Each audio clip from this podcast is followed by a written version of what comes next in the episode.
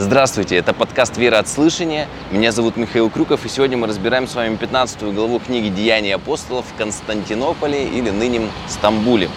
А, как мы узнаем из последних глав, Павел уже проводит нас два года в заключении а, в Кесарии.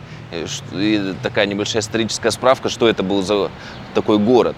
Он был назван Ирод, Иродом Великим Кесарией в честь кесаря Августа. И вот после смерти Ирода он стал административным центром римской провинции Иудеи, а также был основной базой римских легионов. Поэтому здесь и находится прокуратор Римской империи сначала Феликс, а потом уже Фест. Вернемся к Павлу.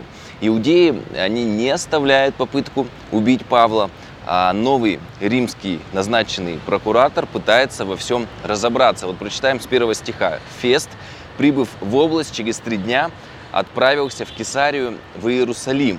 Тогда первосвященник и знатнейшие из иудеев явились к нему с жалобой на Павла и убеждали его, прося, чтобы он сделал милость, вызвав его в Иерусалим и злоумышляли убить его на дороге. И напомню, что ранее был прокуратором э, в этой местности э, Понтий Пилат, который также не нашел вины в Иисусе Христе.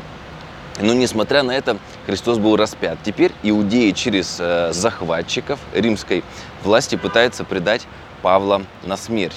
Но э, религиозные споры по законам светского государства не наказывались смертью. Вот четвертый стих. Но Фест отвечал, что Павел содержится в Кесарии под стражей, и что он сам скоро отправится туда.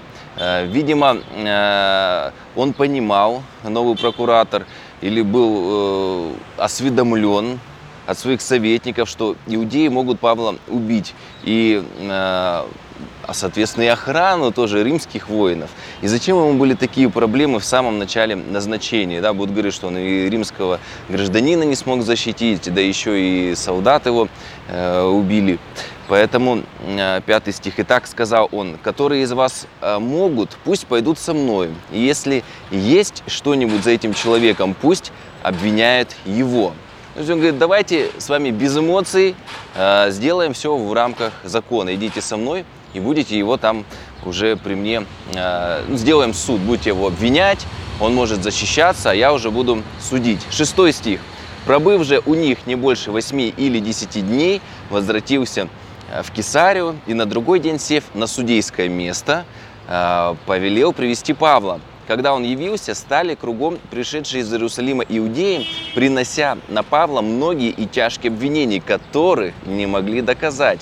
Видимо, уже были исчерпаны все аргументы, и теперь они уже использовали клевету, чтобы добиться своей цели.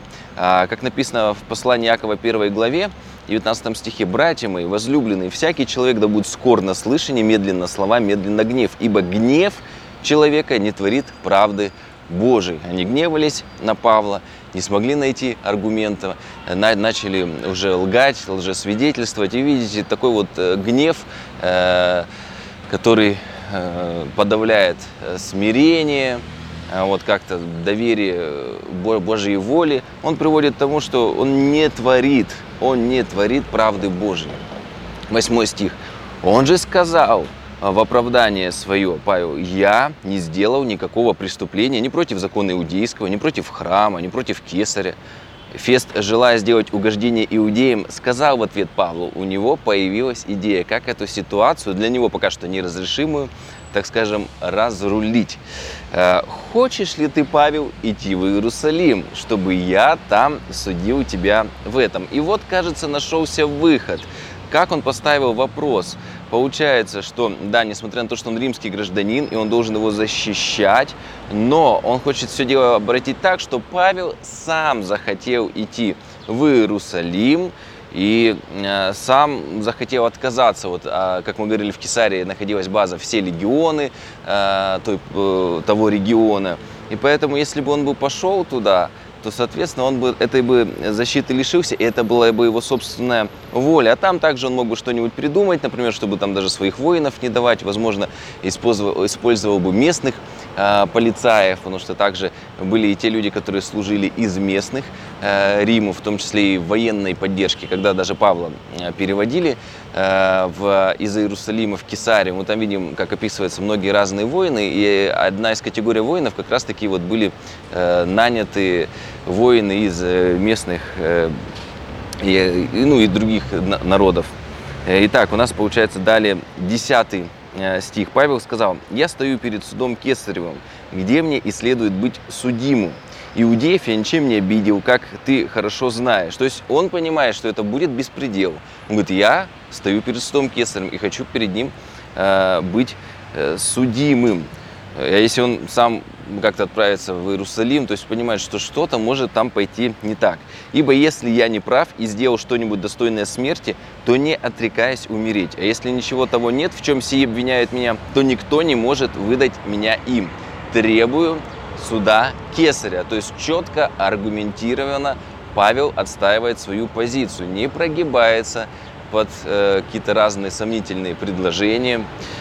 И в то время э, Кесарь был Нерон.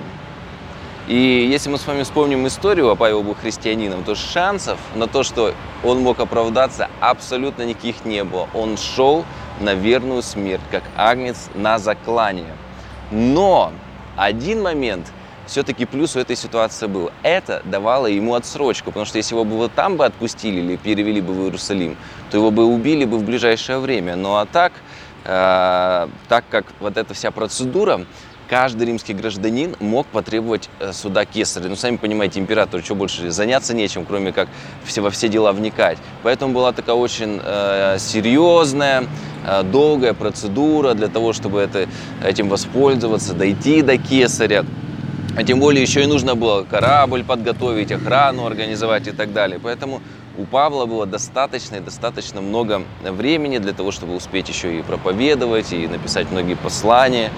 И вот 12 стих. Тогда Фест, поговорив с советом, отвечал, ты потребовал суда кесаря, кесарю и отправишься. И вот мы видим, сбывается, во-первых, слова Иисуса Христа, который сказал ему, э, что ты отправишься в Рим, будешь не свидетелем. Во-вторых, Павел сам говорил, я хочу отправиться в Рим, да, я должен проповедовать в Риме. А тут еще и такая возможность отправиться за счет государства, отправиться под охраной, чтобы никакие иудеи его по дороге э, не смогли его убить. И, конечно, напомню, что быть в центре Рима, э, как говорится, в Рим ведут все дороги, э, это у него была уникальная возможность, ведь он не только э, местным жителям сможет проповедовать, но также императору и высшим эшелонам власти, да еще и за государственный счет. И для проповеди Евангелия в самом начале церкви ну, просто лучше придумать было невозможно, чтобы уже также и верхушку власти, и верхушки власти проповедовать чтобы, возможно, также и там кто-то обратился, потому что Иисус Христос нужен всем. И простым людям, и, и ученым, и, и простым работягам, которые были тогда в Риме, и даже императору, и э, тем, кто был к нему приближен. 13 стих.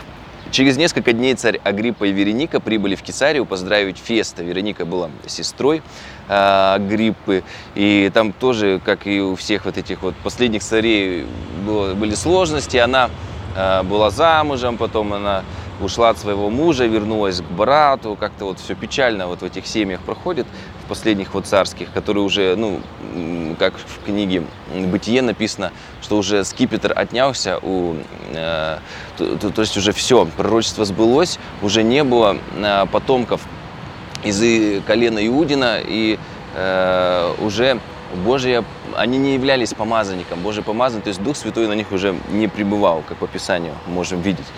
И да еще и он поддерживал оккупантов, вот как и, в принципе, другие цари, потому что даже сам Ирод, который первый был не из Э, вот этого царского рода, уже скипетр отнялся, как написано в том пророчестве.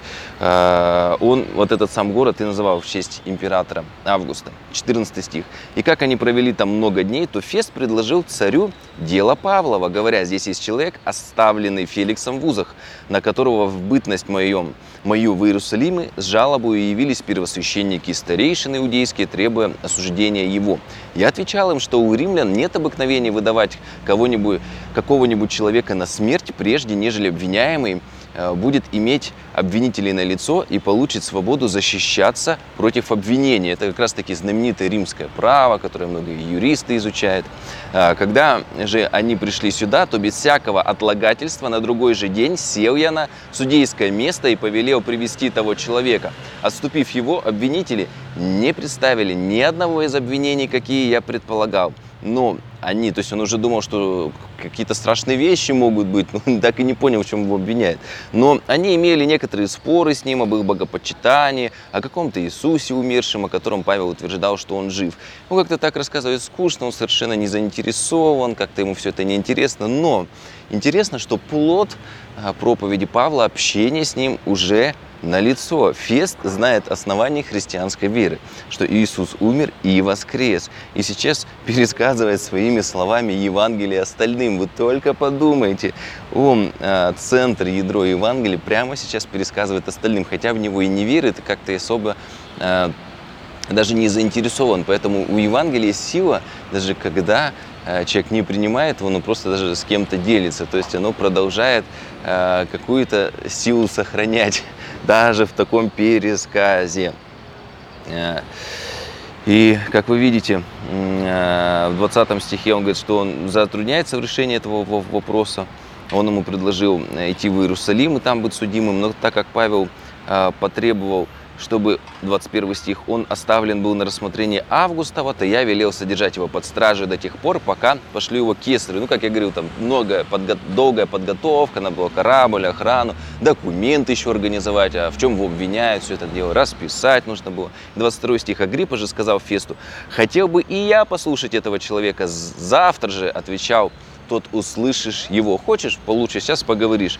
И я думаю, что на тот момент уже христианство много слухов, шума наделало, э, так как уже написано, тысячи иудеев обратились. И, конечно же, они хотели узнать, э, что вообще это за новое учение, какая-то новая, быстро растущая идеологическая группа на их территории начинает э, как-то умножаться, это учение распространяться. А тут еще и один из идеологов этого движения, и причем еще и ученик э, Гамалиила, потому что для царя, иудеи, это тоже было интересно с ним пообщаться. 23 стих, внимание, на другой день, когда Агриппа и Вереника пришли с великой пышностью и вошли в судебную палату, царь пришел э, со своей свитой, с тысячи начальниками и знатнейшими гражданами пришли все ключевые военные высокие чины. Пришли кто еще? Знатнейшие граждане, граждане высшие эшелоны власти, то есть какие-то почетные, возможно, даже какие-то э, э, ну, ключевые, в общем, люди, знатнейшие граждане во всех сферах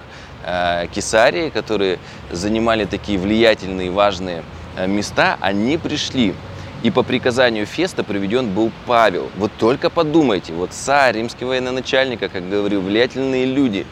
И все они собрались для того, чтобы послушать Павла. А Павел что будет делать?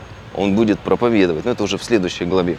И вопрос, а кто бы из них стал слушать Павла, если он не был бы в заключении? Но цена такой проповеди была очень высока принципе, и цена э, того, чтобы Иисус спас всех, тоже была очень высока. Ему нужно было пострадать и умереть на кресте. Э, вот. 24 стих. «И сказал Фест, царь Агриппа и все присутствующие с нами мужи, вы видите того, против которого все множество иудеев приступали ко мне в Иерусалиме, здесь и кричали, видите, то есть очень эмоционально, уже все аргументы закончились, что ему не должно более жить. Но я нашел, что он не сделал ничего достойного смерти, и как он сам потребовал суда у Августа, то я решился послать его к нему. И в римском праве не так вообще много было статей, за которые предусматривалась смертная э, казнь. И э, очень сложная процедура, чтобы реализовать такое свое гражданское римское право. Но Павел все-таки им воспользовался, а написано Э, прокуратор, он также делал совет и решил, да, что он имеет право, будем эту процедуру осуществлять. 26 стих. «Я не имею ничего верного написать о нем государю, посему привел его пред вас». То есть он говорит, мне нужно уже процедуру делать, нужно его отправлять, а, а что мне написать? мне скажут, Феликс, ты, э, э, вернее, Фест, ты отправил его к нам, к императору. А в чем он обвиняется? Это твоя недоработка, твоя обязанность была все написать, все исследовать, все описать. Чем ты там занимаешься в Иудее? Поэтому он и говорит, я не знаю, что писать. И особенно пред тебя, 26 стих царя Гриппа, дабы по рассмотрению было мне что написать.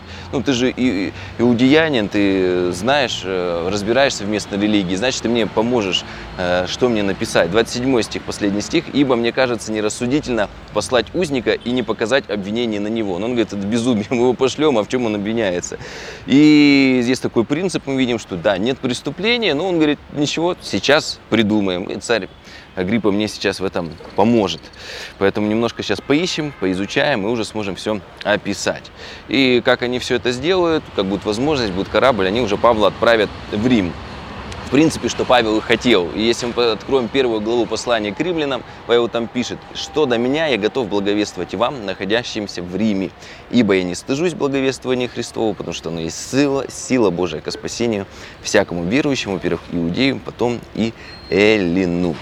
Но цена вот этой вот проповеди сначала в Кесарии, столице провинции, самым влиятельным людям, а потом и в столице всей э, Римской империи была очень высокой. Мы видим, уже Павел уже часть цены этой заплатил, уже находится два года в заключении. Большие цели требуют больших жертв. И в следующей главе мы как раз и прочитаем о проповеди Павла для самых влиятельных людей региона. Благословений!